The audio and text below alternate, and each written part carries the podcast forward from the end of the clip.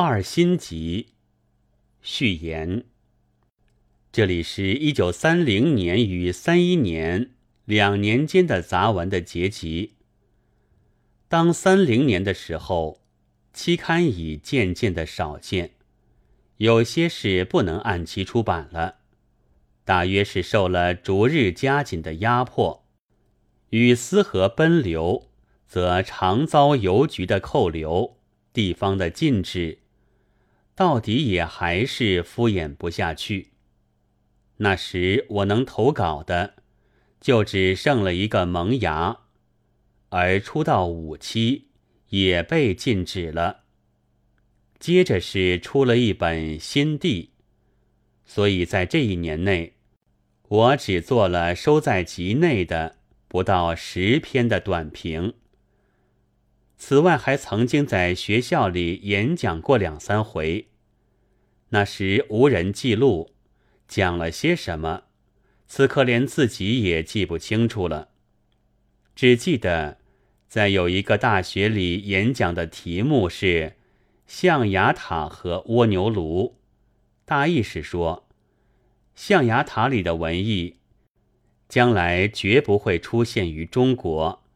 因为环境并不相同，这里是连摆着象牙之塔的处所也已经没有了。不久可以出现的，恐怕至多只有几个蜗牛炉。蜗牛炉者，是三国时所谓隐逸的焦仙曾经居住的那样的草科。大约和现在江北穷人手搭的草棚相仿，不过还要小，光光的浮在那里面，少出少动，无衣无食无言。因为那时是军阀混战、任意杀掠的时候，心里不以为然的人，只有这样才可以苟延他的残喘。但蜗牛界里哪里会有文艺呢？所以这样下去，中国的没有文艺是一定的。这样的话，真可谓已经大有蜗牛气味的了。不料不久，就有一位勇敢的青年，在政府机关的《上海民国日报》上给我批评，说我的那些话。是他非常看不起，因为我没有敢讲共产党的话的勇气。仅按在清党以后的党国里，讲共产主义是算犯大罪的，捕杀的罗网张遍了全中国，而不讲，却又为党国的忠勇青年所鄙视。这实在只好变了真的蜗牛，才有庶几得免于罪吏的幸福了。而这时左翼作家拿着苏联的卢布之说，在所谓大报和小报上，一面又纷纷的宣传起来。新月社的批评家也从旁狠卖了些力气，有些报纸还拾了先前的。创造社派的几个人的投稿于小报上的话，讥笑我为投降。有一种报则载起文坛二臣传来，第一个就是我，但后来好像并不再做下去了。卢布之谣，我是听惯了的。大约六七年前，雨丝在北京说了几句。涉及陈元教授和别的正人君子们的话的时候，上海的京报上就发表过《现代评论社》主角唐友仁先生的信札，说是我们的言动都由于莫斯科的命令。这又正是祖传的老谱。宋末有所谓通鲁，清初又有所谓通海。向来就用了这类的口实，害过许多人们的，所以含血喷人已成了中国士君子的常经。实在不单是他们的实践，只能够见到世上一切都靠金钱的势力。至于二臣之说，却是很有些意思的。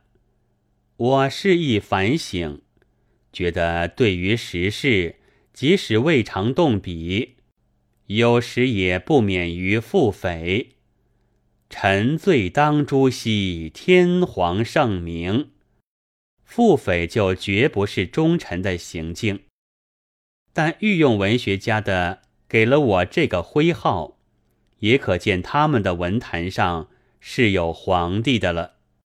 去年偶然看见了几篇梅林格的论文，大意说，在坏了下去的旧社会里，倘有人怀一点不同的意见，有一点邪二的心思，是一定要大吃其苦的。而攻击陷害的最凶的，则是这人的同阶级的人物。他们以为这是最可恶的叛逆，比一阶级的奴隶造反还可恶，所以一定要除掉他。我才知道中外古今无不如此，真是读书可以养气，竟没有先前那样不满于现状了，并且仿三贤集之力而变其意，实来做了这一本书的名目。然而，这并非是在证明我是无产者。一阶级里，林默也常常会自己互相闹起来的，就是《诗经》里说过的那“兄弟戏于墙”，但后来却未必外御其武。例如，同是军阀，就总在整年的大家相打，难道有一面是无产阶级吗？而且我时时说些自己的事情，怎样的在碰壁，怎样的在做蜗牛，好像全世界的苦恼萃于一身，在替大众受罪似的。也正是中产的知识阶级分子的坏脾气，只是原先是憎恶着熟识的本阶级，毫不可惜他的溃灭，后来。又由于事实的教训，以为为新兴的无产者才有将来，却是的确的。自从一九三一年二月起，我写了较上年更多的文章，但因为接载的刊物有些不同，文字必得和他们相称，就很少做热风那样简短的东西了。而且看看对于我的批评文字，得了一种经验，好像评论做得太简阔，是极容易招的无意的误解，或有意的曲解似的。有，此后也不想再编坟那样的论文集，和陛下一从那样的译文集。这回就连较长的东西也收在这里面。译文则选了一篇《现代电影与有产阶级》附在末尾，因为电影之在中国虽然早已风行，但这样扼要的论文却还少见。留心世事的人们实在很有易读的必要的。还有通信，如果只有一面，读者也往往很不容易了然。所以，将紧要一点的几封来信也擅自一并编进去了。一九三二年四月三十日之夜，编器并记。